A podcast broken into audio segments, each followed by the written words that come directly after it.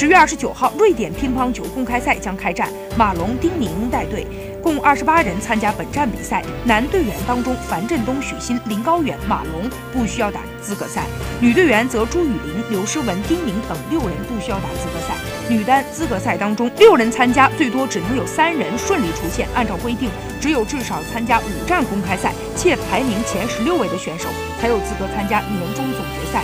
而瑞典和奥地利公开赛是今年最后的两站比赛，也是各国选手的最后机会。这也是国乒派出超豪华阵容出战的主要原因。本站日本队派出二十四人参赛的阵容，张本智和、水谷隼等人也将参加比赛。